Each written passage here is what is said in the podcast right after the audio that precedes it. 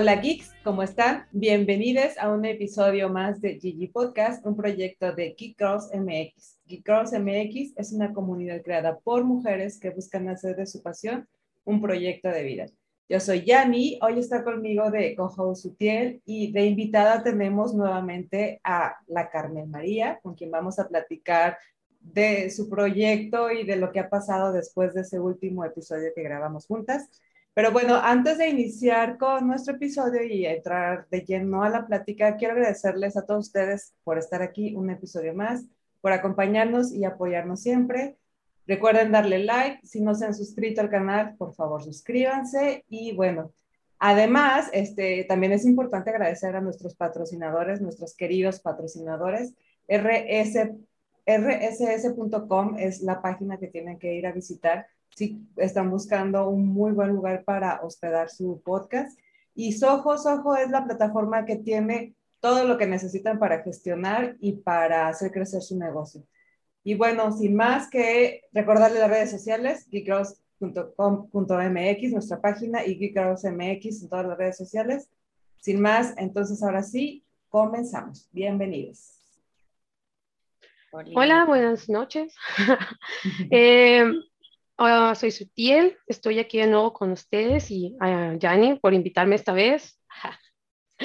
ya sabes, siempre bienvenida. Estamos hoy con la Carmen María, que me acaba de enterar que es Carmen Leiva o Carmen María Leiva. Eh, ella estuvo con nosotros en el episodio 23, pero voy a hacer un recap. Ella estudió mercadología en el ITESO. Eh, ahorita se dedica a producción de stand-up y también haces stand-up. Y sé que tienes varios talleres eh, de narración y de stand-uperos y ya no investigué más, pero sí. No te apures, ahorita la investigamos, exactamente. Aquí es el confesionario, verdadera, público, pero confesionario. De, de, de, todos los pecados. Bienvenida, Carmen María. Muchas gracias. La Carmen María. Sí, qué gusto tenerte otra vez. Sí, qué chido otra vez estar como en este espacio de mujeres, para mujeres principalmente. Qué chido que de pronto caigan hombres, ¿no? A escucharnos y no atacarnos verdaderamente. Justo ayer tuve un live, este, hicimos como una pijamada cómica en streaming con, en colaboración con unas chavas de la Ciudad de México y se metieron unos güeyes, se registraron con nombres de chavas, se metieron y estaban poniendo de que hay en el Zoom, de que arriba el patriarcado, y prendían sus micrófonos y nos gritaban cosas y nosotras, mira, ni en la marcha, porque claro que para estar detrás de una computadora, pues qué fácil, ¿no? Pero para estar frente a frente, Pobrecitos, ¿no? Que necesitan valerse de ese tipo de cosas para que alguien les haga un poquito de caso a fuerza. claro. Sí, es lo que están buscando, ¿no? Atención, o sea, nosotras así verdaderamente diciendo, ¿qué halago? Que se tomen el tiempo y el ingenio de ponerse nombre de morras para entrar a esta sesión, verdaderamente. Ah, bueno. Sí. Ojalá vayan pronto a terapia. Pero bueno, pues sí, la verdad que sí. Este, qué, qué, padre tenerte aquí. Sí, justamente estamos en una fecha eh, muy cercana a la marcha del 8 de, de, marzo. De hecho, hoy que estamos grabando es 11. Estoy, es 10 de marzo. Es 10. Ah, mira, no sé ni qué día pero bueno, es 10 de marzo, entonces estamos como con, con las emociones todavía muy a piel. Y, este, y sí, pues es un tema largo, extenso y variado de comentar que igual lo podemos comentar aquí porque sé que también parte de, tu proyecto tiene un poco que ver con, con eso. Y, y, y, bueno, pues, híjole, es que tenemos un chorro de cosas de qué platicar. Oye, hace un año, hace un poco más, ajá, ¿por dónde empezamos? Porque hace un año que, que grabamos el anterior, un poquito más de un año que grabamos el anterior episodio, te estrenabas como mamá. Primero cuéntanos cómo te va con ese asunto.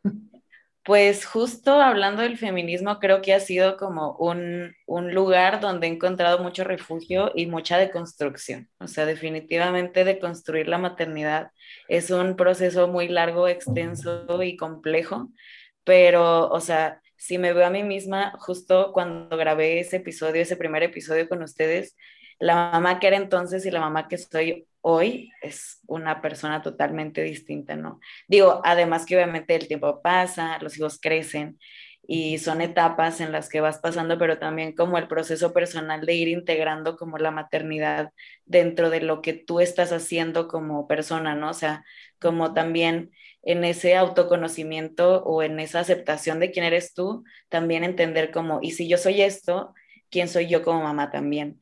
Porque creo que eso era como un conflicto que yo tenía como de me estoy como apenas aprendiendo a conocer a mí mejor y entonces como que de repente usaba la maternidad como un refugio para no voltear a ver todas esas cosas que no estaba volteando a ver, ¿no? Entonces después cuando ya las empecé a voltear a ver y les empecé a prestar atención y como que volví a conectar conmigo misma, dije, ok, yo también soy mamá y cómo es, o sea, cuál es la mamá que quiero ser sin renunciar a lo que yo realmente soy, ¿no? Entonces, pues ese, ese ha sido el proceso de la maternidad para mí. De hecho, incluso decíamos, físicamente te ves diferente, o sea, en el episodio pasado eras güera despampanante y ahora traes un pelirrojo encantador, entonces hasta físicamente te, ves diferente y, bueno, la verdad es que nos encanta y sí, nos gustaría que nos platicaras como más a detalle de esa deconstrucción y de, y de a dónde te llevó pues no solo en lo, en lo, personal, obviamente también en lo profesional, porque sabemos que tu proyecto, para ese entonces, empezabas a, armar como estrategias en donde combinabas tu, tu carrera como mercadóloga y, la, y, empezabas a armar estrategias que te funcionaran en el, para, para impulsar el, el, el stand-up, sobre todo muy enfocado a apoyar a mujeres y todo esto. ¿Cómo, ¿Cómo fue con eso? ¿Cómo te fue con eso? Ay, no, es un viajezote, hermanas. pues cuenta, cuenta, mira, yo aquí tengo ya mi café. Tiempo, así, ¿dónde así mi café. Ajá, su tío también tiene su El café. Pero la es que le puso muy, bien escondido. Ajá. Le puso poquito café, por eso se ve medio descolorido. Ajá, sí. sí. Es de calcetín, dices tú. Acá tengo el de no calcetín. Muy bien. Pues este, el año pasado, a mediados del año, tomé una decisión como muy abrupta. Yo había estado yendo a terapia desde que estaba embarazada. Entonces, este, digo, pasaron muchas cosas en ese tiempo, pero vamos a, a, lo, que, a lo que es importante en este proceso. Y entonces yo fui a, bueno, llegó a mí como esta información que ya había estado como llegando, pero como que todavía tenía cierta como resistencia o rechazo a las plantas sagradas, ¿no? Yo este, me considero una fumadora activa del cannabis, pero también justamente en este proceso de ser mamá, el embarazo, la lactancia, dejé de consumirla y como que yo creía que estaba muy bien con esa situación, este, pero después cuando como pasó esto de que me llegó la información de las plantas sagradas y como que también justo el empezar a consumir cannabis para mí fue como un despertar espiritual, a lo mejor un poco más sutil que esto que les voy a platicar ahorita, porque para mí fue como cuestionar un chingo de cosas que me inculcaron en mi infancia, ¿no? Y los medios de comunicación y como toda esta satanización de las drogas, ¿no? Y yo también la tenía, o sea, la tenía súper arraigada y súper normalizada. Y cuando me di la oportunidad de conectar con la planta desde otro lugar más seguro, me di cuenta que era una herramienta, ¿no? Y que era una planta maestra y era una planta muy sabia. Y como que eso me empezó a ayudar a abrirme un poco más, pero luego tuve como, digamos, este break donde me embaracé y la maternidad lactancia. Entonces, mi hija nació en plena pandemia, en abril, el 15 de abril. Y en esos meses de como empezar a, entrar en estas crisis que tenemos las mamás primerizas, porque son crisis tan, tras crisis, o sea, y ahora la tengo que alimentar con comida cuando solo era leche, y ahora ya este, se expresa más y qué hago con esto, es como todo un mundo nuevo, ¿no? Espérate que sea adolescente. Luego, platicamos. Sí, ya lo platicaremos de verdad, porque sí, digo, como creo que ahora con todo este trabajo también como que trato de estar en el presente, ¿no? También antes me da mucha ansiedad como, y después que pase esta etapa, ¿qué tengo que hacer? Es como estar presente, disfruta esto que hay ahorita, aprende de esto que hay ahorita, y cuando llegue el momento ya verás que sigue, ¿no? Entonces se me acercó esta información que también siento que de alguna manera yo la estaba buscando y pues terminé haciendo una cita con un terapeuta que sirve la medicina que se, le dicen sapito, que se llama bufo alvarius, es una especie de sapo que vive en el desierto de Sonora. Le sacan un líquido de los cachetitos y ese como veneno, digamos, lo fumas en una pipa y tienes una experiencia psicodélica muy intensa de 15 minutos, pero que produce DMT en tu cerebro y hace que conectes, digamos, como es lo que, lo que sucede es como que hay una disolución del ego, que el ego es como todas estas cosas que traemos inculcadas, creencias, este, nuestros deseos incluso, son el ego, o sea, como conectarnos con esta parte de nuestro ser, en nuestra espiritualidad como más elevada, digamos, o esta conciencia más elevada de nuestro propio ser. Y fue muy intensa para mí porque me metí un regañadón. o sea, sí fue así como si me estuvieran sacando al chamuco. Pero como que después del trauma lo empecé a ver como, o sea, yo necesitaba eso, ¿no? Como sacar ese tapón que me mostrara como todo lo que venía cargando de a lo mejor años para empezar como un camino nuevo, ¿no? Con, esta, con estas cosas tan expuestas a la luz. Entonces, eh, seguí ese camino, eh, siguiendo terapia y seguí trabajando en eso y empecé a tomar muchas decisiones que obviamente cambiaron el, el rumbo, la historia de mi vida, ¿no? Por ejemplo, me separé de mi pareja, que es el papá de mi hija. Este, que obviamente eso también fue toda una experiencia. Después eh, llegó a mí la ayahuasca y viví la ayahuasca, pero ya desde otro lugar mucho más amoroso que el sapo sí fue un regañadón y la ayahuasca ya fue como un abracito. Entonces, como todo este proceso me hizo darme cuenta de muchas cosas y justo esta deconstrucción, ¿no? O sea, como la deconstrucción creo yo que empieza desde adentro. Entonces es como yo cómo soy partícipe de estas cosas que me molestan tanto, ¿no? O por qué estas cosas me molestan tanto, o sea, qué hay dentro de mí que provoca una reacción a este tipo de situaciones. Y, y conforme fui como avanzando en ese mismo proceso, como que las oportunidades empezaron a presentarse, ¿no? Por ejemplo, chavas que yo admiraba un chingo dentro de la industria de la comedia se empezaron a acercar a mí para colaborar conmigo y empezar a ofrecer cosas nuevas que a lo mejor yo ni siquiera tenía consideradas ofrecer en Rabieta, ¿no? Como talleres eh, de sketch, talleres de improvisación, talleres de guion, talleres de stand-up, pero más profundos, o sea, no es nada más como ah, un taller básico de stand-up donde vas a aprender las estructuras básicas para hacer chistes, sino vamos a vulnerarte para que en esa vulnerabilidad encuentres qué cosas son importantes para ti y que a través de eso puedas hacer comedia. Y eso se me hace como hermoso porque creo que justo yo estaba en ese proceso de vulnerarme para encontrar dentro de mí que era importante que yo quería compartir y comunicar con los demás a través de la comedia. Entonces también como conectarme un poco otra vez con esta parte de crear arte, o sea, porque al final creo que yo creé Rabieta porque las condiciones dentro de la industria no eran favorables o cómodas o seguras para mí para yo poder crear mi arte. Entonces, como que fui pavimentando ese camino para que el día de hoy ya pueda empezar a escribir otra vez y a conectar otra vez con esa parte interna que busca como esta expresión. Y pues básicamente en resumen, eso Pues nos, nos acabas de dar un chorro pues de que podríamos, híjole, por cada una de las cosas extendernos. Pero primero que nada quiero decirte que qué felicidad, o sea, que qué gusto me da porque, o sea, se te nota en la cara, estás como más fresca, como... como Sí, este, yo creo que el proceso de, de, de, codificarnos y de reinventarnos es un proceso complicado, sí, pero yo creo que es que no quiero decirle necesario porque no, no, no, necesariamente todas las personas tienen que vivirlo, ¿no? Pero, pero si estás en búsqueda de eso, de, de, de, ir más allá, si no estás a gusto con lo que eres, es porque algo de lo que tienes construido adentro ya no te funciona. Entonces hay, que, hay que quitarlo y, y, entonces empezar a construir lo que sí, lo que sí eres, lo que sí te, lo que sí te funciona ahora y en, en la etapa de vida en la que estés viviendo, porque también eso pasa, ¿no? O sea, todo depende de la etapa de vida en la, en la que estás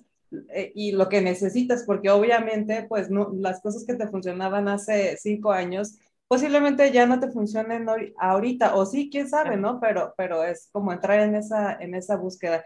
Y bueno, eh, los tabús que hay alrededor de este tipo de herramientas para, para, para, entrar a ese proceso, pues creo que poco a poco se han ido ya, este, digo, no, no, no quiere decir que sea algo que se, que se use exclusivamente para, para eso, o sea, eh, tiene diversos usos, desde medicinales, terapéuticos, hasta de ocio y recreativo, obviamente, pero es como eso, ¿no? Como darte cuenta de que, o sea, no es no es Satanás que te está hablando, pues es, es como otra, lo puedes usar como una herramienta. Y también no es la única, ¿no? Hay muchas herramientas. Afortunadamente ahorita creo que lo que abunda es herramientas y procesos que te pueden funcionar a ti para, para encontrar ese camino. Pero qué padre, qué padre que, que yo, sé que es algo doloroso, yo sé que es algo difícil mientras estás ahí, pero una vez que, que empiezas a ver la luz es, es otra cosa, o sea, definitivamente. Así es que me da mucho gusto que estés, que estés en, en medio de todo eso ahorita. Muchas gracias. ¿Y cómo, ¿Y cómo entonces, cómo se ve reflejado en el proyecto de, de Rabieta? ¿Qué, ¿Qué, estás haciendo? Bueno, estás, estás haciendo un montón de cosas, yo he visto en redes sociales, pero cuéntanos tú un poquito más de en qué anda, en qué anda Rabieta ahorita. Pues ahorita andamos, este, primero empezamos a producir un open mic en el Patán y este, pues ha sido un reto, ya en mayo vamos a cumplir un año haciendo el open mic ahí en Patán eh, me siento muy agradecida que, o sea, de verdad como es el universo de sabio, que como esta reconexión con la energía femenina, creo yo que también vive dentro de mí, que era una forma también de sanar esta feminidad, vaya. Y, y no estoy hablando nada más del ser mujer, lo que sea que eso signifique, sino la energía femenina como tal que vive dentro de todos nosotros. Entonces, como que creo que el proceso de sanación ha sido como mucho esa parte y el universo me ha acercado como a estas personas que son mujeres que dentro de su industria están haciendo cosas distintas, ¿no? Están haciendo cambios. Tanto las mujeres que trabajan conmigo, que dan talleres en Rabieta, como las dueñas del patán, por ejemplo. Y pues me abrieron las puertas y me dijeron, este es tu espacio, haz con él lo que tú quieras, te lo prestamos para que pues hagas con él lo que tú creas conveniente para tu proyecto, ¿no? Y todo fue a prueba y error, o sea, empezamos como un open mic como cualquier otro, pero poco a poco como que yo me fui dando cuenta que yo ya estaba muy cansada de escuchar el mismo discurso, sobre todo de los hombres, ¿no? Y los mismos chistes y nada de propuesta, que yo creo que es lo que más me, me duele, como la falta de propuesta que hay de pronto en la comedia, ¿no? Es como tienes todo para hablar de cosas tan profundas y tan honestas y tan claras y de compartir este amor con los demás y vas a hablar de suegras, otra vez, Rogelio. no, sí, tienes, mucha razón, te quiero interrumpir aquí, pero el otro día yo también pensaba eso, estaba, mi novio es como una persona muy asidua de ver a los estanduperos de línea, digamos, de México, y alguno de ellos, no diré cuál, porque luego, ¿qué tal si lo ve y me demanda aquí? tiene varios programas y varios programas como que tiene dos, tres chicas y, los, y las incluye en sus varios tipos de programas que vaya, tiene como cinco. Y no sé por qué lo, siempre lo terminamos viendo a la hora de la comida. Y cuando lo vemos, son los mismos chistes. Son chistes de vatos hacia vatos. Vatos burlándose del deporte que le gusta al otro vato o de partes del cuerpo del otro vato o de una mujer, pero ajaja, es chiste, no se enoje. Pero son, son como hasta cierto punto como chistes de vato tonto para otro vato tonto. Y digo, no manches, llevo cerca de tres años viendo estos programas y son los mismos chistes, son diferentes personas, pero al fin y al cabo es como el mismo tema y, y ellos se ríen así como, jaja, nunca se va a terminar este chiste. Y yo digo, ¿a qué horas vamos a ver, no sé, un chiste de cómo limpié la casa, un chiste de cómo vi a una señora caminar con dos perros y uno tenía gorrito, no sé, otra, otra cosa, otro tipo de chistes, o chistes científicos, chistes escolares, podría ser 5.300 cosas y he visto muy pocos originales, pues. O sea, ya últimamente, si lo veo es alguna persona que viene en un reel o viene en un TikTok, yo digo, ah, ese chiste me hizo mucha gracia, pero ya son muy pocos, la verdad. Ay, yo sí, bien antipática. No, ya no, ya no me río nunca. E, está cabrón como hay como generadores de contenido, que tampoco voy a decir nombres, pero déjase, pues no soy tan famosa como ellos, verdaderamente. Pero que, ajá, o sea, como que esta falta de propuesta, ¿no? O sea, no sé si ya no sé qué haya pasado, tampoco es como que gente que haya seguido tanto desde sus inicios, pero que a lo mejor se suben como que en este, o sea, como que buscas en la comedia realmente, o sea, que estás buscando encontrar ahí, o sea, fama, dinero, este, eso es lo que buscas, ok, pues entonces lo estás haciendo excelente, ¿no? Pero si quieres como compartir un mensaje que vaya más allá, que toque fibras, que toque a la gente, o sea, creo que entonces sí le tienes que pensar un poco más para proponer algo diferente, o sea, porque estos chistes yo creo totalmente que son como pues justo falta de creatividad, ¿no? Este, como sentarse en sus laureles de ya alcancé todo esto, entonces voy a seguir haciendo lo mismo, porque igual ya la misma fórmula. Exactamente, o sea, es la misma fórmula que ya me funcionó, porque me voy a arriesgar a cambiarla? Y pasa en todas las industrias, o sea, creo que es, es muy delgada esa línea entre entre que ya estoy en una posición cómoda y se me olvida el propósito que tenía originalmente de crear todo esto y, seguir luchando por seguir promoviendo y como levantando ese propósito en alto, ¿no? Pues fíjate que desde todavía para el año, para cuando grabamos ese episodio, creo que yo no estaba tan inmersa ni tan informada eh, sobre el mundo del stand-up. Creo que el stand-up fue una de las, de las eh, carreras que se impulsaron o que cambiaron tal vez su canal de comunicación eh, o, que, se, o que se abrieron mucho más a partir de la, de la pandemia, porque no sé si soy yo o realmente en general, de entonces para acá, he conocido mucho más gente que se dedica al stand-up y luego ya tienen sus podcasts y luego ya, eh, incluso ya he ido asistido a, a stand-ups cuando antes ni siquiera este, lo, lo, temía pues como, como en lista, ¿no? Creo que es algo que ha crecido bastante, es una industria que ha crecido bastante, se ha expandido de, de, diferentes maneras. Hay material de todo tipo, obviamente, desde los típicos chistes básicos, pero está bien interesante que de verdad hay gente que está haciendo propuestas nuevas. Una de las propuestas que a mí me encanta, y para que vean que sí se puede hacer chistes inteligentes, este, yo soy fan de Felia Pastrana y ella este, se dedica, entre las muchas cosas que hace, también hace stand-up y me encanta su stand-up porque es un stand-up súper inteligente. Obviamente ella habla mucho a, a, favor de la trans inclusión y eh, aborda todo este tipo de, de, de, temas de una manera muy inteligente que, que además no deja de ser muy simpática, pues, o sea, realmente no, no, no paras estás pensando y estás reflexionando sobre lo que está diciendo, pero también no paras de reír porque, porque es un sarcasmo incluso ahí en, su, en su diálogo que, que, tiene mucho sentido. Y muchas otras personas más, ¿no? Que están haciendo comedia de otra manera. Y de hecho, me gusta mucho lo que yo he visto en Rabieta porque, por ejemplo, haces este tipo de eventos en donde te conectas con otras chavas y hacen pijamadas, o sea, están aprovechando los recursos de la tecnología para compartir su contenido con la gente de una manera distinta en la que, pues, hace tres años, ¿a quién se le ocurría, no? Conectarse a hacer una pijamada con, con chavas que, que, se dedicaran a esta, a esta industria. Y, y eso se me hace súper padre, o sea, creo que sí es una, es una prueba real de que se puede hacer stand-up, se puede hacer comedia de una manera mucho más inteligente, en donde no necesariamente tienes que atacar o burlarte de de las minorías o de las personas que, que pueden ser vulnerables, ¿no?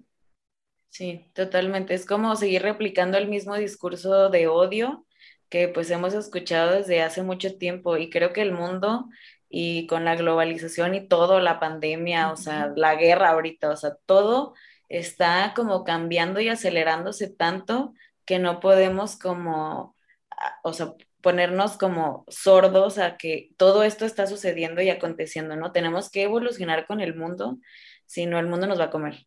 Y creo que eso está pasando, o sea, creo que eso ya también se está viendo, este, justo en esto, o sea, yo lo veo aquí en Guadalajara que, este, o sea, por ejemplo, el Open que estoy produciendo, al principio sí tuvo como muchísimo rechazo porque ya un día que me harté y que tuve que cancelar a una persona del Open Mic, con el dolor de mi corazón, porque pues claro que no me gusta cerrarle espacios a nadie, pero también creo en que tengo que hacer un espacio que sea seguro para todos. Y si tú estás siendo violento, no puedo permitir que te pares aquí a ser violento y que las personas no se sientan seguras. Entonces, como todos estos cambios, hubo mucho rechazo de la gente al principio y como que empezó a bajar la asistencia en el Open y fue un pedote como volverlo a levantar, pero ahora ahí va como poco a poco, a paso lento pero firme y cada vez hay más morras haciendo stand-up. O sea, yo ya no sabía qué más hacer para motivarlas, para que tuvieran más asistencia, para que escribieran o lo que tuvieran que hacer para llevar en alto también como la comedia distinta, porque realmente creo que las mujeres en la situación de privilegio en la que estamos, eh, nos permite como cuestionarnos un montón de cosas en esta incomodidad que nos hace movernos de, donde no nos sentimos pues cómodas, ¿no? Entonces, hay más propuesta del lado femenino, no porque yo diga que las mujeres somos más creativas así, sino por estas situaciones que nos hacen cuestionarnos tanto y buscar, también siento, o sea, como con los hombres que como están cómodos, y ellos no necesitan cuestionarse tantas cosas, por eso siguen hablando de lo mismo. Y como las mujeres ya no, porque ya estamos hartas, empezamos a buscar más opciones y por eso también nuestro discurso empieza a cambiar. Y creo que también en esta como intercambio de información con los hombres, eh, pues aprenden de nosotras, o sea, creo que sí es, o sea, sí genera impacto, o sea, sí me tocó justo cuando lancé el cartel de que FIFA's free, Hubo varios comediantes que se acercaron a mí indignadísimos a hacerla de pedo, por supuesto. Y como que yo mantuve la calma y dije, es que ellos ni siquiera son conscientes, o sea, ya que los escuché, ya que se desahogaron, dije, ellos ni siquiera son conscientes de lo violenta que puede llegar a ser su comedia, porque no tienen herramientas para hacerlo, porque nunca se han cuestionado un montón de cosas. Y yo lo que puedo hacer desde mi trinchera es que empiecen a cuestionárselas. Y a lo mejor ese cambio va a tardar en llegar, pero en algún momento se va a empezar a ver y yo ya lo empiezo a ver materializado en el simple hecho de que la cuota de mujeres empieza a aumentar, ¿no? Entonces, pues es un camino difícil, definitivamente seguimos resistiendo, pero pues ahí va, ahí va también avanzando. Sí, pero justo hace un año este, platicábamos de que la poca participación que había de, del género en la comedia precisamente por lo mismo, ¿no? Porque era como muy complicado y muy inseguro estar dentro. Este, de hecho, creo que fue una de las razones que te impulsó a ti a, a querer hacer tu propio proyecto, ¿no? Porque, porque bueno, aquí en Guadalajara no, hay tantos espacios. Qué padre que nos cuentas que Patán ya es uno de los espacios que se suman a dar este tipo de oportunidades porque porque pues no sé, eh, los que normalmente se, se, conocían como, como este tipo de lugares era como la, el café, ¿Rojo café? Candela, rojo café. ah, el café, café Candela. es el que mencionó en el podcast pasado. Ajá, y era donde... Yo aprendiéndome todo el guion del pasado. Y, y, sí. y, la vaca de Troya era el otro también que estaba como muy, que, que, ofrecía como un espacio para esto. Y de ahí en más, pues no sé. Pues sí, el Roco Café era antes de la generación de Carmen María, ¿no? Así allá. No me ¿Se acuerdan cuando estaba la Peña Cuicacali? Ah, no, no es cierto, eso Sí, de hecho a mí no me tocó el Rojo Café, o sea, cuando yo empecé a hacer stand-up fue en la Vaca de Troya. Y el, o sea, cuando yo conocí el stand-up fue en el Café Candela, que ahora es el Salón Candela. Y fui una vez, no me tocó que hubiera show de stand pero ahí conocí a comediantes y ellos me dijeron, aquí estamos haciendo shows y en la Vaca de Troya, pues todos los jueves hay open mic y también hay shows aquí, ¿no? Entonces, en lo que me decidí hacer stand-up y también pasé por todo este proceso de cuestionamiento y de consumir un chingo de stand-up y saber por qué chingos quería hacerlo. Y cuando por fin lo decidí, me acerqué a la Vaca de Troya, que en ese momento era el único espacio que al menos yo ubicaba o que sabía que existía, ¿no? Entonces empecé a ir y ahí pues digamos que nací como comediante y luego empezaron a pasar muchas cosas, justo como todo este tema de la misoginia y como los vicios que también hay dentro de la industria, donde las personas que lideran, este, pues manipulan muchas cosas, ¿no? Entonces como que hay mucho este, esta lucha de poder y, y, que no nos permite a los comediantes que si queremos avanzar, seguir avanzando. Entonces también esa fue otra cosa con la que me topé de frente muy cabrón porque después de dejar de ir a la vaca de Troya, como que me, me acerqué a un colectivo que estaba produciendo otro tipo de eventos, eh, supuestamente como más abiertos, y era como más comunidad, y todos nos abrazamos y nos queremos entre nosotros, pero al final, pues no, no deja de ser gente que está buscando atención y que tiene el ego altísimo, como todos los artistas. Creo que todos los artistas pecamos de egocéntricos de alguna manera. Entonces, otra vez se replicaba como esta lucha de poderes, esta jerarquía tan marcada y tan notoria que en vez de ayudarnos como comediantes a crecer, solamente nos limitaba. Y cuando yo me topé con eso, porque incluso me llevaba muy bien con el director de, esta, de este colectivo, de esta productora, cuando decidió como limitar un proyecto mío y limitar mi creatividad, decirme como las cosas solo se hacen si yo estoy de acuerdo y porque yo soy el productor, dije, pero porque eso crees tú que eres el único que puede producir en Guadalajara, pero no te das cuenta que hay mucha gente que puede decidir que también quiere producir. O sea, como, como esta... ¿Qué? Dijo, ¿cómo? Pero yo necesito dar el approval es para que es que sí, estaba, estaba, muy cabrón de verdad como esa división de La Vaca de Troya y este otro colectivo, o sea, como eran las únicas dos productoras que había en ese momento. Entonces fue cuando yo dije, pues no necesito que validen como mis proyectos, más bien yo tengo que encontrar como otros caminos para poderlos materializar, ¿no? Y justo eso fue lo que me, ese fue el, el, fuego dentro de mi corazón que me dijo, tú tienes que hacerlo porque nadie lo va a hacer por ti. Entonces, de empezar como a pavimentar ese camino para que no nada más pudiera caminar yo, sino más personas, ¿no? Y también hubo un cambio en la industria y empezaron a nacer otras productoras que obviamente cada quien trae como su trip, su filosofía y su grupo de gente que lo sigue. Y yo en este punto ni siquiera siento que son mi competencia, siento que estamos haciendo cosas tan distintas que ni siquiera me puedo comparar con ellos. Y es chido que haya más, ¿no? Fin y sí, de haber una mafia, bueno, no sé si era una mafia, pero de haber solo dos opciones a que haya diez, bueno, no sé si son diez, que haya más, pues está, está chido, aunque fuera competencia, que yo digo, la competencia no es mala. No es mala. Este, yo creo que te anima a, a inventar más o a, a, a, hacer más la luchita por lo que quieres, pero al fin y al cabo está muy chido que haya crecido, o sea, tu generación haya, haya vivido esto, que haya, y que seas una de las líderes de generación, pues, que haya hecho el parteaguas ahí. Sí, está muy chido. Que haya impulsado la, la industria. Y sí, porque, este, pues, Guadalajara pues no era, no es un lugar en donde se, se eh, desarrolle mucho, a pesar de que creo que hay bastante demanda, no sé por qué no, no hay este, pues tantos lugares que, que, que puedan ofrecer este tipo de, de, contenido. Digo, qué padre que, por ejemplo, ahora el patán está. Y de hecho te quería preguntar, o sea, si, si alguien de repente dice, pues yo no sabía que en el Patán podía este, presentarme o, o, me gusta el stand-up o quiero intentarlo o, tengo curiosidad, lo que sea. ¿Qué, qué puede hacer para, para, para tener un espacio ahí, acercarse contigo? ¿Cómo, ¿Cómo es el proceso? Normalmente, como, pon tú que yo mañana digo, pues quiero ver qué, qué pasa conmigo en el stand-up. Igual y me paro en el escenario cinco minutos y, y, y, y digo algo, a ver qué pasa.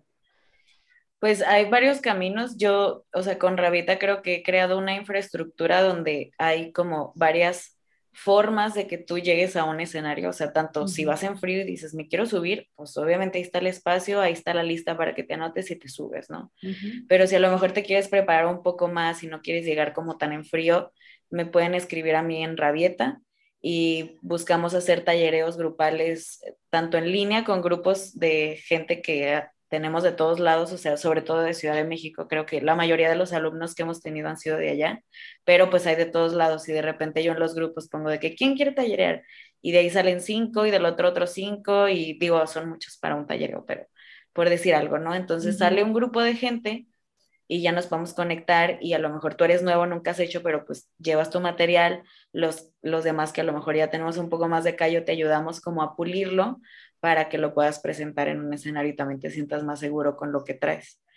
Esa, esos son los caminos que yo veo como posibles uh -huh. ahora. Pero bueno, esa es como decisión de cada quien. Hay gente que se ha animado y que ha llegado a Patán, se ha subido sin jamás en su vida haber hecho stand-up antes, ni haber tallereado ni nada, y que lo va increíble. Y hay gente que no, y que luego se empieza a acercar a los grupos que hay para, pues, adquirir estas herramientas, ¿no? De comedia también. Oye, ¿y qué es un tallereo? A ver, cuéntanos así como más a detalle. Es una reunión donde puros comediantes pachecos, la mayoría. es una reunión súper divertida. sí, a veces, a veces verdaderamente. Donde sí se reúnen, ah, generalmente, o sea, si yo busco que sea, o sea, que no sean tantas personas porque luego como cada uno tiene que tener su turno, se pierde mucho tiempo. Pero cada uno, digamos, los cinco participantes, por decir un número, se reúnen, cada quien lleva su material y entonces ya yo cuento mi material, lo presento y los demás como que me empiezan a dar feedback. Entonces yo obviamente tomo lo que me sirve y voy puliendo mi rutina. Siempre sirve, ¿no? Como decirte, este chiste no lo entendí y es como, ah, ¿cómo lo estoy contando? A lo mejor algo que estoy diciendo no se da a entender el mensaje que quiero como mandar, entonces algo tengo que hacerle una modificación, ¿no? O incluso es, es son como tres cosas que yo siento son las más básicas para hacer comedia, que obviamente es como tener las herramientas y la estructura, este, obviamente las ideas y el delivery, que para mí es de las cosas más importantes porque es como, ¿cómo lo vas a contar? Porque puede que el chiste sea increíblemente bueno y súper inteligente y súper bien pensado, pero pierde fuerza en el momento en el que lo dices. Entonces, como que el tallereo sirve para integrar todas esas cosas y que estés lo más preparado posible para presentarlo, porque ah, ya presentarlo es otro reto, ¿no? Y presentarlo, grabarte, ver qué te falló, qué salió chido y como también tener ese feedback de ya tú en el escenario con público de verdad reaccionando a lo que estás diciendo, pues te da otros parámetros para ver qué está funcionando y qué no y qué necesitas como seguir aprendiendo y modificando entonces ahí este, llegas y presentas tu material y te dicen la neta de, de, en qué partes puedes mejorar, en qué partes este, va, va bien o eh, cosas, cosas así. Sí, y eso que dices de que, o sea, cuenta mucho como, lo dices, pues, pues sí, o sea, estoy segura que si ahorita decimos un chiste, el, mismo chiste de las tres, conmigo vas a andar súper aburrido porque soy la Ya lo habíamos pues dicho antes, la comedia no es lo mío, pero me encanta, la, me encanta, me encanta que, que exista porque sí me hace mucho reír. Hay comedia involuntaria también, ¿eh? O sea, la comedia creo que está en todos lados. Afortunadamente. Afortunadamente. Siempre, siempre está la opción de que te puedes reír de ti mismo en lugar de, de, de tirarte al drama, ¿no? Es una bonita manera de darle la vueltita. Y, y de todo, ¿no? O sea, también como esta comedia más de pues, ajá, lugares más profundos de más análisis es como, pues, tirarle hasta el sistema, ¿no? O sea, y, es, es, doloroso como reconocer que vives en este, en este sistema que de pronto te puede oprimir mucho o hacer cosas que son incongruentes y como en la sátira, o sea, hablar de todo esto, como visibilizar esas cosas que son dolorosas, pero la risa te sana. Entonces, como me duele, pero me río. Y como que ahí encuentras también esa sanación. O por lo menos lo, lo, ves desde otra perspectiva, ¿no? Donde pues le quitas justamente eso del drama y a lo mejor encuentras que, ah, pues igual influyes más, mejor. Como que aceptas, ¿no? Es, es, como, esto es la realidad y, ajá, en el momento en el que le quito ese peso que tiene de ese drama, como dices tú, y me puedo reír de eso, este, ya estamos del otro lado, ¿no? Ya hay una aceptación de esa verdad también. Sí. ¿Y ya te tocaron esos casos donde les chocaron los que les checaron, es decir, que llegan y te reclaman algún chiste sobre alguna crítica, ya sea social o general o no sé, de vivencia, y llegan y dicen, pero ¿por qué dijiste un chiste de esto? Si esto es una realidad y se intensean. A mí nunca me ha pasado, o sea, a mí en mi comedia, este, pero me imagino que a muchos comediantes sí les debe de pasar, o no lo sé, también creo que hay como responsabilidad de los dos lados, como que de pronto el consumidor no se hace responsable de lo que consume y como que nada más se queda así como, ah, pues chale, este güey, bye. Y también, no sé, creo que en colectivo podemos como nutrir y crecer más si también el consumidor es responsable y dice, esta comedia no me gusta, ¿no? También señala de, esta comedia no me gusta, con esta comedia no me siento cómoda y no pretendo consumir este tipo de contenido, ¿no? Que no sé si aquí en Guadalajara suceda. Yo lo he hecho con los comediantes, pero porque yo soy comediante. Este, pero no sé si el público de verdad tenga como el valor de llegar directamente con el comediante y decirle, güey, la estás cagando. No, no, lo sé, no tengo, no, no, no he tenido una, ninguna experiencia como tal, pero creo que sí es un gran punto eso, esto que comentas, porque sí, no, nunca lo había pensado así, ¿no? O sea, no solo es responsable el, la persona que está ofreciendo el contenido. Tú como persona que lo consume, pues también digo, nadie te está obligando, ¿no? Nadie te forzó a comprar un boleto para entrar al stand-up o nadie te obligó a meterte al perfil a leer este, lo que viene. cierto tipo de cosas. Sí, entonces, pues sí, también es un poco hacerte responsable de, de decir, bueno, yo tengo la opción de sí o no leer esto, de sí o no estar aquí y también un poco entender el contexto, ¿no? Porque obviamente este, un espacio de comedia, pues no necesariamente las cosas eh, son con una finalidad ofensiva, pero ah, como ya lo dijimos, también pueden tener otro tipo de finalidad. O sea, por ser comedia puede también ser reflexiva, puede también ser algo que te, que te haga como, como pensar o cuestionarte, como tú lo decías, sobre ciertos temas y etcétera, etcétera. Pues o sea, sí es un poco de, decir, ok, yo qué ofrezco y yo como, como audiencia que quiero escuchar. Sí. Sí, me imaginé este, esta rutina que me parece que tiene sobre la maternidad. Dije, no, si le llegó una mamá que está histérica, no, el acabose para la señora. Vergüenza sobre tu familia, sobre tu vaca. Yo, yo sí busco, o sea, obviamente este es como mi experiencia y mi proceso, pero como que siento, yo obviamente desde mi lugar muy personal, que si una mujer, o, sea, en el formato en el que sea, hubiera llegado conmigo cuando estaba en esas crisis a decirme, güey, no es tan malo como parece. De verdad, o sea, te puedes reír de esto y puedes como encontrar esta sanación en estas cosas o también en esta unión entre mujeres y en este abrazo y en esta colectividad.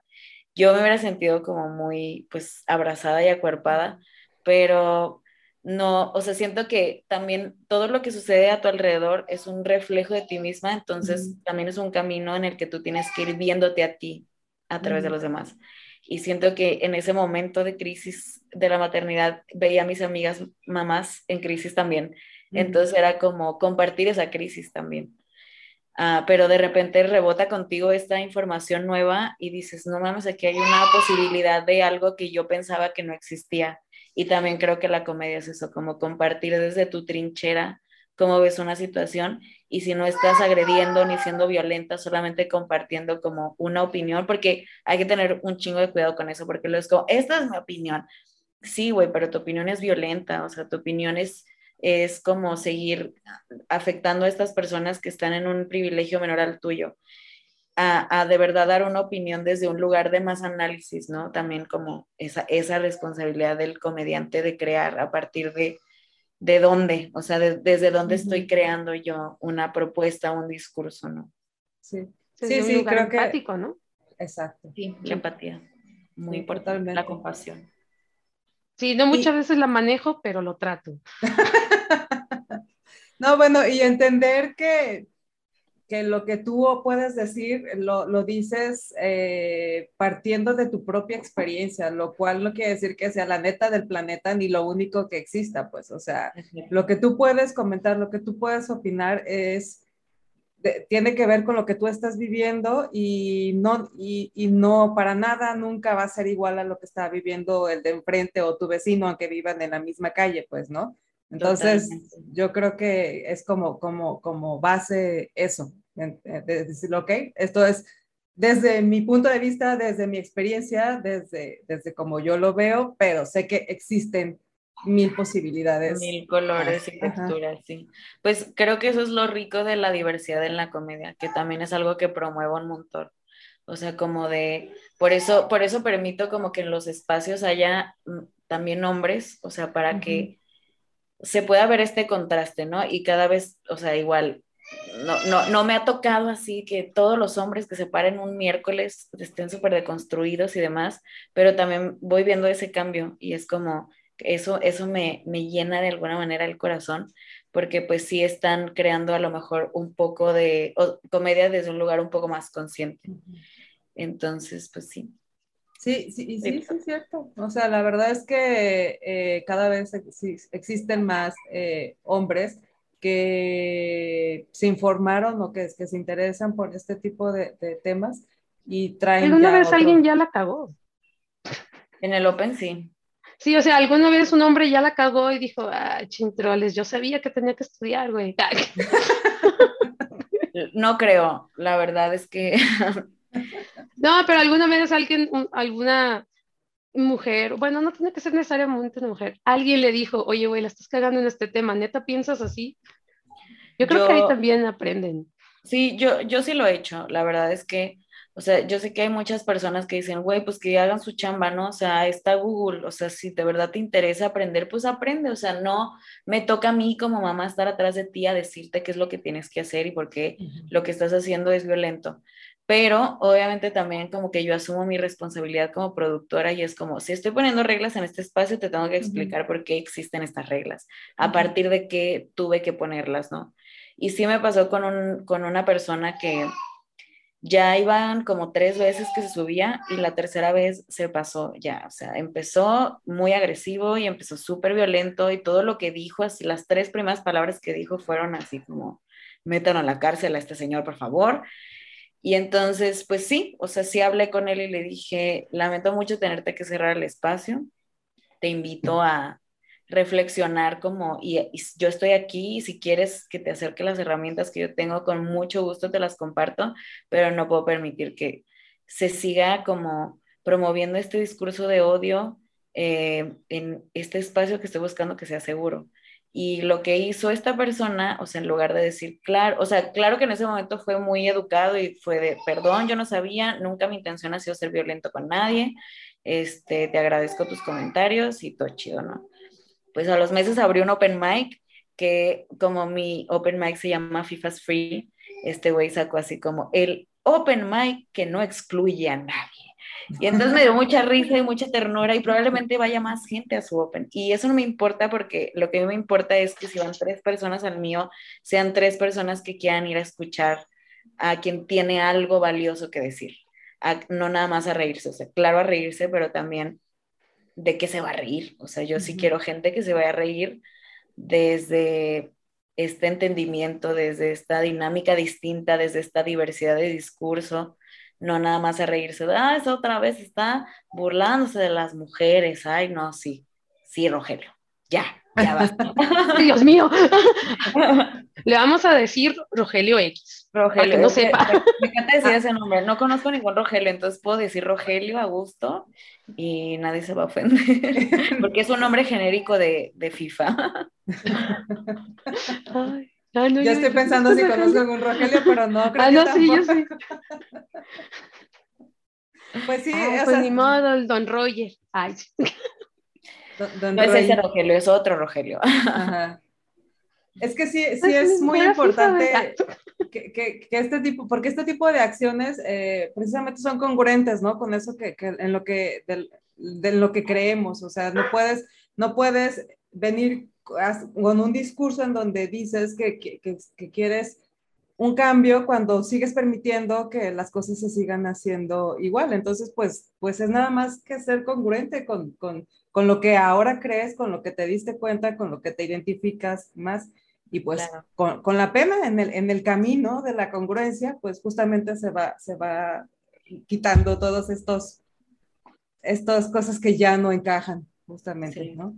Sí, como, como los, los batch, o sea, como lo que dije antes, ¿no? De ir pavimentando como un camino que ya a lo mejor está lleno de baches y que ya necesita una pintada nueva porque no se ven los topes, o sea, es como, es ir haciendo eso, ¿no? Es como ir viendo qué le falta al camino para que esté como más estable y como más fácil de recorrer para quienes vienen después, ¿no? Porque pues sí, sí ha sido todo un reto lo que dije, ajá, esto de la congruencia, ¿no? Como de no, ya llegué a ese punto de verdad donde no me importa si van tres personas a mi Open, o sea, yo sé que hoy van a ser tres, pero mañana van a ser cinco y pasado mañana van a ser diez, pero si no lo hago, nadie lo va a hacer, o sea, me queda claro que por lo menos aquí en Guadalajara, si no lo hago yo ahorita y que también eso inspira a más personas a que hagan más cosas, por ejemplo, tengo una amiga que se llama Gio, le mando un besito a la Gio.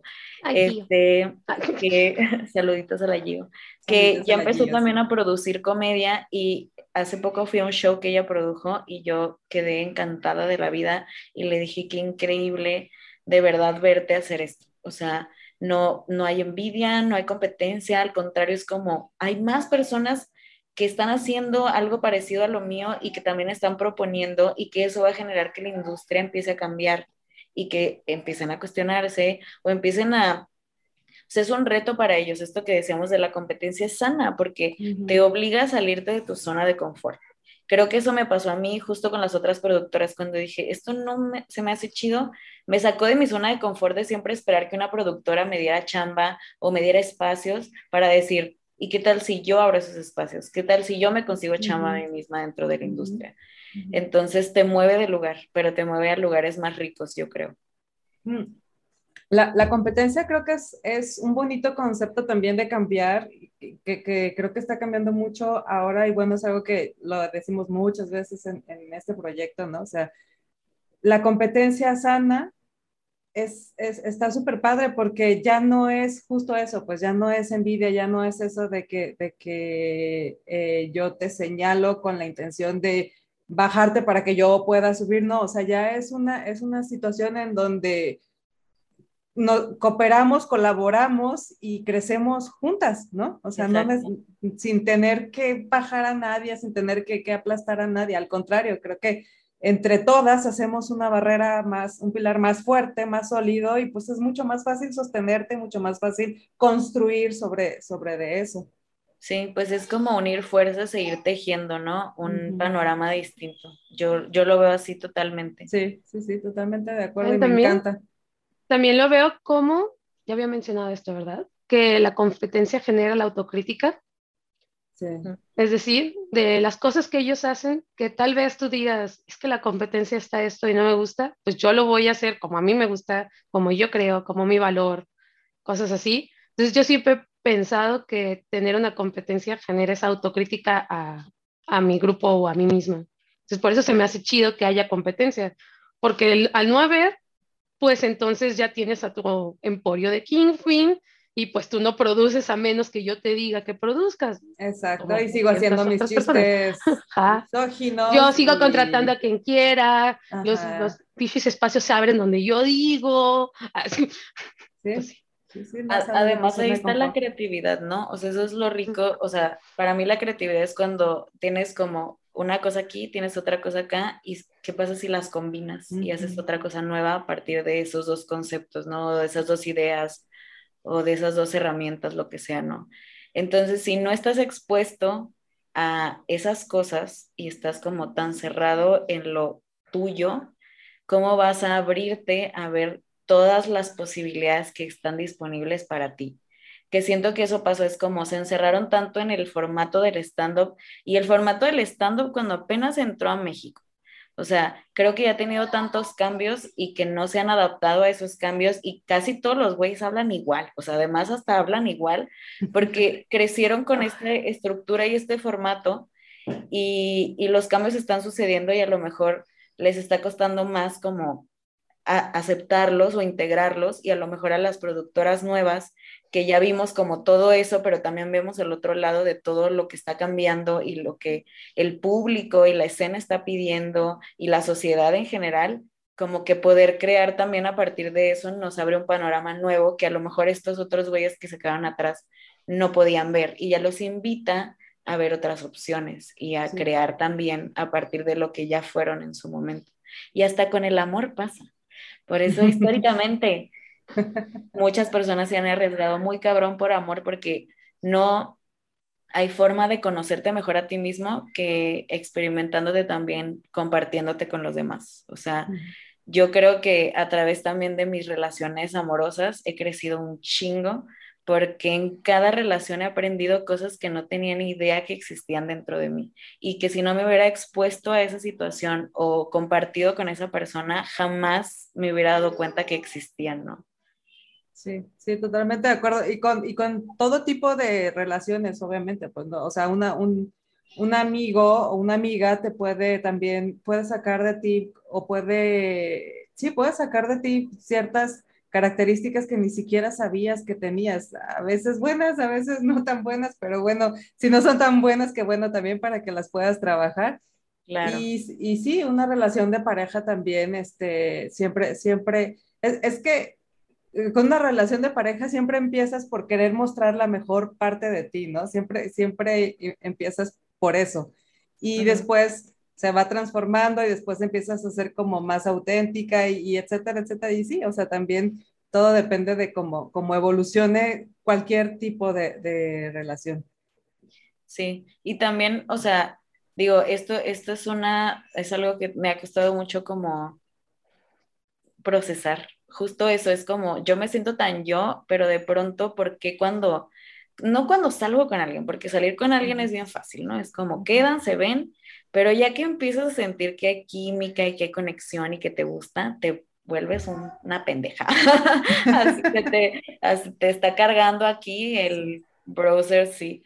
Y, y como que me encontré a mí misma en esa situación de, ¿por qué me cuesta tanto trabajo desde el principio vulnerarme y ser totalmente yo. ¿Por qué, estoy, por sigo buscando aprobación? O sea, ¿por qué tengo que fingir desde el principio para tener como esa aprobación, esa entrada y ya después mostrarme a mí misma? Entonces, pues siento que como el exponerte también a diferentes situaciones o rupturas dentro de las relaciones te hacen darte cuenta que no necesitas hacer eso porque hasta te ahorras tiempo, ¿no? Desde el principio esto soy, estas son mis intenciones, o sea, sin que se, o sea, porque también hay que encontrar la forma, ¿no? Luego hay gente que se asusta y que qué intensa, y es como, pues sí, soy una persona sumamente emocional y a lo mejor soy intensa, tampoco soy invasiva, pero pues soy una persona que siente mucho y por eso no tengo miedo de compartir ese sentir, ¿no?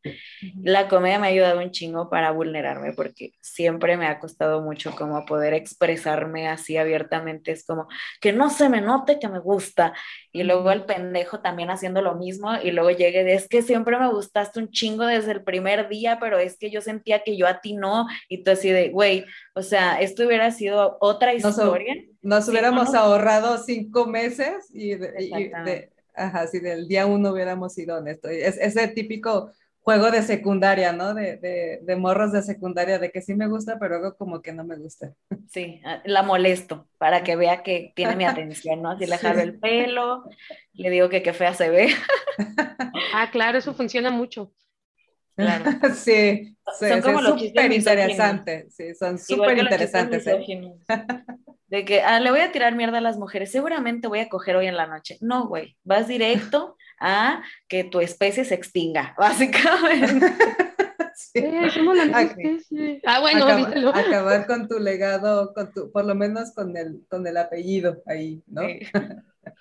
Sí. sí, no, pero la verdad es que también hay que reconocer que ha habido este muchas personas, y, hablo personas en general, que se han sumado, que se han interesado por, por educarse más respecto a este tema. Y no solo hablando de, de, de, género, o sea, del género de, femenino como tal, sino de la diversidad que existe hoy en día, ¿no? Desde, incluso desde el racismo, desde agresión a personas con capacidades diferentes, desde pues cualquier minoría, ¿no? Cualquier, cualquier grupo que represente una minoría. Creo que ya hay mucha más información, creo que sí ha habido mucho más empatía respecto a esos temas y cada vez somos más personas que nos sumamos a querer, eh, por lo menos a, intentar conscientemente de, de, ser mucho más empáticos. Es difícil, yo tengo que reconocer que, que es difícil, este, porque es,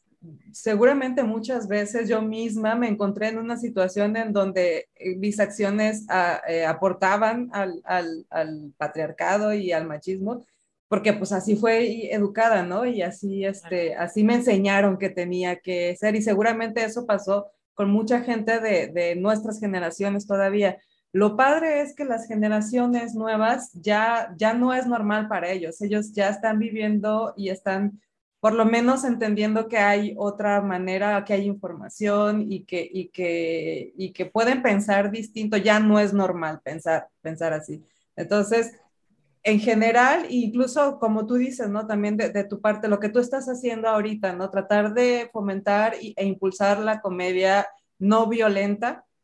Ahorita dices, igual iban tres personas, pero son tres personas que, que, que les interesa y que, y, que, y que se preocupan por lo que están consumiendo, pero ese es el inicio para que en una generación siguiente esto sea lo que, lo que, lo que tú vas a lo que tú esperas escuchar cuando vas a un, a un, a un este, evento, a un stand-up a un, a un tipo de evento de esto. Entonces, es como, ir como irle aportando para que se vaya la balanza cambiando, ¿no? De ser ahorita como este tipo de comedia, lo normal no, o sea, que ya cada vez vaya viendo más como, como estas otras opciones y entonces pues lo normal o lo, o lo entretenido sea una, una, comedia no violenta, una comedia más reflexiva y más, más inteligente.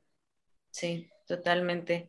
Incluso eh, hemos estado como planeando hacer shows para, o sea, también en los shows, o sea, como no, no traer al que más vende, o sea, porque creo que la apuesta y también o sea, yo reconozco que mi privilegio me permite como tomar este tipo de decisiones en mi proyecto porque la ambición no es económica, o sea, obviamente eso es como un resultado, un reflejo de todo el trabajo que se está haciendo, sino la intención pues es justo esta, ¿no? O sea, como ya no nada más que se vean los open mics, sino que se vean todo lo que hagamos, ¿no? Como esta congruencia de, es que somos esta marca y en los por eso los talleres, nadie más da talleres así, este, también en los Open Mics nadie se había animado a ponerle FIFA's Free. También hemos hecho unos paneles que están increíbles, que creo que ha sido como de las cosas más ambiciosas que he tenido el valor de hacer y hemos hecho paneles en línea que son gratis y donde hemos tenido a comediantes increíbles como tuvimos en el último a Herley, esta chava que es TikToker, eh, que hace justo comedia eh, feminista y que hace como este personaje del Tomás, que es este güey súper machito que no le da manutención a sus hijos y que se la pasa jugando videojuegos y criticando a las mujeres y la marcha y la lucha y todo.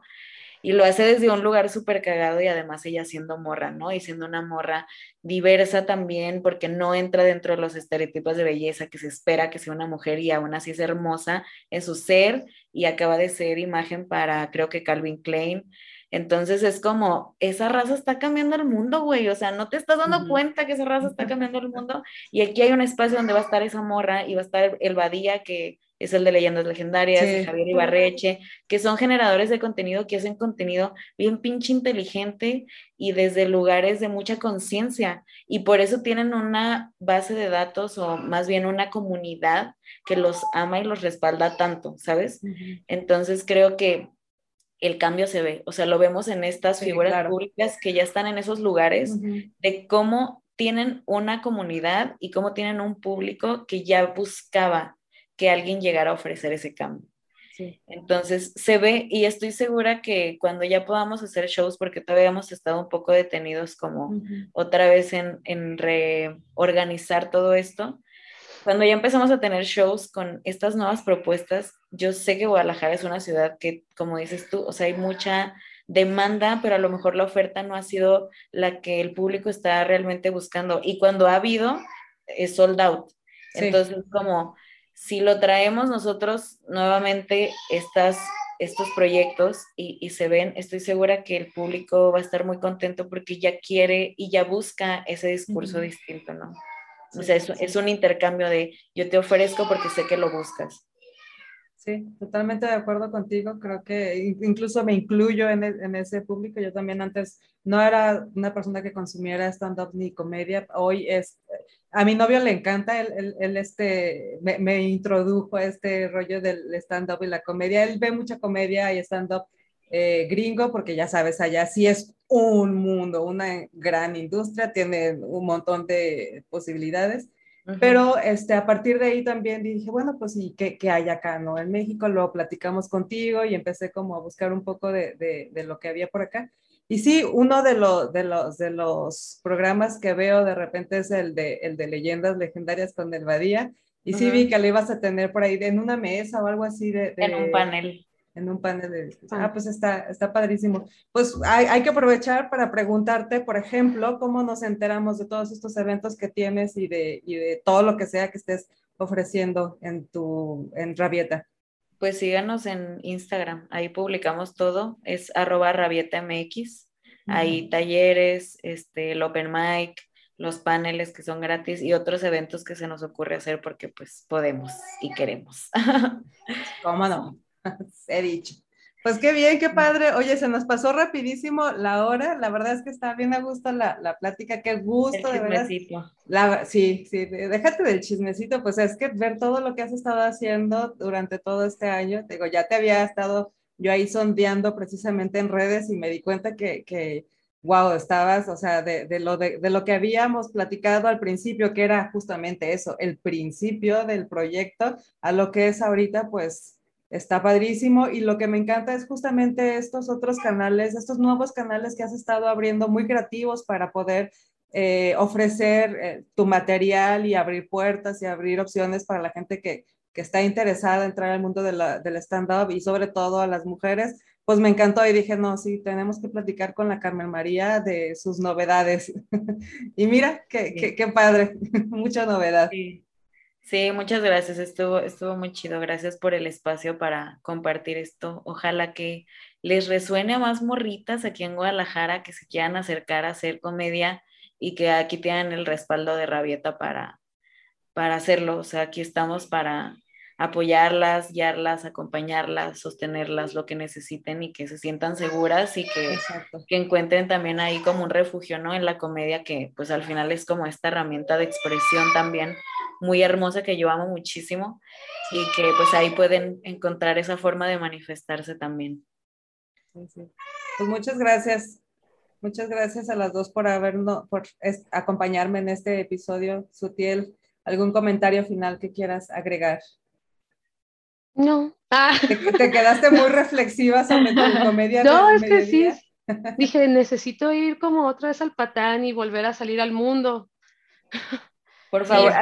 Hasta, la pandemia sí, sí me ha dado un poco de miedo, pero no, sí lo voy a hacer.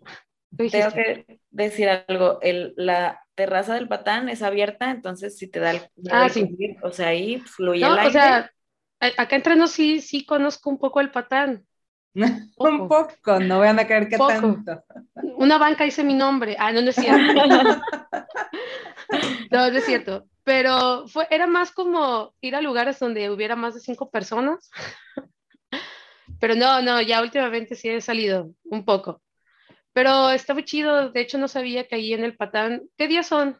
Los miércoles, cada 15 días. O sea, hubo ayer y en dos semanas. 15. Bueno, no sé cuándo va a salir este podcast, pero búsquelo ahí en el Instagram de Rabieta MX. Los seguro ahí sí lo anuncias, ¿verdad? Pero seguro aparte en un miércoles, ese miércoles de plaza, también puede ser miércoles de rabietas, y ahí una pinta en el patán y listo para reírse, o para, ya si se toman dos pintas y se suben. En una de esas, la nueva Mrs. Maisel. Deberíamos de organizarnos para ir a, por lo menos a, a, ver. No, Ay, digo, no, no a ver. sí, a ver, a ver, okay, a apoyar okay. y echar porras y a reírnos un rato, a tomarnos una pinta. Pero... Tal vez tú y Yanni, con nuestro humor tan nulo, sí. podríamos hacerla reír. Yo, yo, yo intentando hacerlos reír. Yo digo que sí, Arma, solamente es que se pongan a consumir comedia. Yo les paso ahí unos tips, ah, unos libritos para que puedan ir empezando y se puedan escribir y ahí las vamos ayudando. O sea, si, si tienen la intención, incluso si no se animan a subirse, pero quieren desarrollar un material y como, pues ver qué pasa, ver qué sienten. Que no, yo siento que eso? va a ser como esas obras escolares donde están los niños en preescolar y decir, ahora tú dices esto. Ah, sí. No, no, te toca, te toca a ti así. Tú eres el árbol. Ah, sí. ya estás bailando como flor otra vez. Te dije que ese paso no. Ah, ¿qué y la mamá gritando así, bien emocionada. Vamos a tener que llevar porra. Bueno, está bien. Por lo pronto vamos, vamos a... Vayan a, como porra. Como porra, sí, como público, a reírnos un rato, sí. Eso, eso sí estaría muy padre. Sí, y las que nos escuchan, ojalá se animen a ir al patán, porque se pone sabroso los miércoles, la verdad, sí. Y además ya me voy a empezar a subir yo, amiga. Sí, sí doy risa a veces. me, estoy empezando claro otra vez. sí, sí, sí, sí, qué bueno. Bueno, pues también cuéntanos qué día, qué día te presentas tú y nos organizamos y, y, vamos. Sí. Pues voy a estar intentando subirme a los Opens porque, o sea, me metí tanto en la producción que la neta se me olvidó así como, ah, yo antes hacía comedia. De hecho, empecé todo este pinche desmadre porque quería hacer comedia. Y ya justo ayer, que fue un Open especial porque lo hicimos por el 8 de marzo, este, yo me subí a hostear y me gustó un chingo, lo disfruté un montón y fue como dije, tengo que seguir haciendo esto porque me da vida. Entonces ahí ando escribiendo y mm, sí, mi intención es cada miércoles que haya Open Mic estarme subiendo también, como, o sea, estar en la producción, pero luego subirme y luego seguir produciendo. Ah, qué padre, sí, como que te acordaste de, lo que te gustaba estar en el... Oye, ¿y, qué tal va eso? Porque te acuerdas que nos contaste que tu primer stand-up fue así de que trágame tierra y te morías de nervio y todo eso. ¿Cómo, cómo ha evolucionado eso? ¿Ya no, te, ¿Ya no te estresa tanto? ¿Todavía hay nervio? ¿Cómo va? Sí hay, sí hay nervios. De hecho, Ah, ay, no, qué horror. Me, no sé por qué me hago esto a mí misma, pero desde que empecé a hacer comedia, obviamente la transformación más evidente ha sido en los temas, ¿no? O sea, como al principio también replicando cosas machistas hacia mí misma, o sea, saben, como sexualizándome, ese tipo de cosas que obviamente eran en búsqueda de la validación masculina de e, esos, esas cosas sí dan risa en una mujer, ¿no? Pero cuando habla desde las emociones, así, eso no da risa, ¿no? Desde que se vulnera y se muestra como es, eso ya no me da tanta risa. Entonces ahora ya es como justo hablo de las drogas, de la maternidad, este, del feminismo también, bueno, más bien del machismo, como señala el machismo, ah, de pronto ahí trato que todavía no he acomodado bien como temas del capitalismo, o sea, si, si me pongo acá, yo en señora que estoy en el ITES, verdaderamente. sí, Sí, lo entiendo. ¿Te suena, te suena su tiempo? No, no, no, no, lo comprendo, es, es mi empatía, empatía. Ah, es la empatía de ser itesiano, deberíamos hacerle promoción al pinche iteso. Pero sí, es como el millennial starter pack, o sea, sí soy, sí soy esa persona. Me pasó, no manches, está saliendo con un güey y me gustó un chingo y hice chistes sobre él y, aparte eran chistes que hablaban como justo de la sexualidad y como de cosas que yo me he dado cuenta como cuestionándome a mí misma como en esa dinámica. Y no, me, bajé, o sea, aparte tenía un chingo sin subirme al escenario, pero dije, necesito cargar este material porque está verguísima. Y me subí con el güey ahí de público, o sea, yo bajé temblando, estuve como media hora así, y el güey dijo, ¿te das frío? Ten mi chamarro, y yo no estúpido, estoy tratando de tumbar el Se llama nervios. sí, sí me ¿Y, ¿Y qué tal se rió? ¿Te sacaste la risa? No sé si se rió, no le quise preguntar. Pero ya no hubo segunda rojo, porque aparte yo, estoy saliendo con un güey y todo el mundo lo volteó a ver a él. Ah. Todo el barrio. Así como en caricatura. Sí, no, es difícil, por eso no soportó, porque no es difícil salir con una comediante que te expone así ante tanta gente, verdaderamente. Sí, pues bueno, fue, tuvo una muy buena experiencia, seguramente pocas veces tan intensa.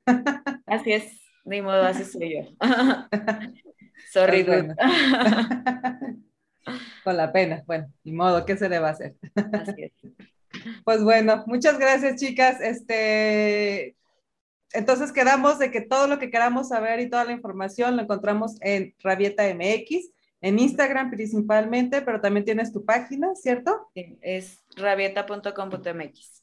Muy bien, pues seguro ahí nos vemos un miércoles de estos. Este, no nos subimos al escenario, lo prometemos porque sería algo triste, pero este, sí vamos a apoyar y echar, echar porra.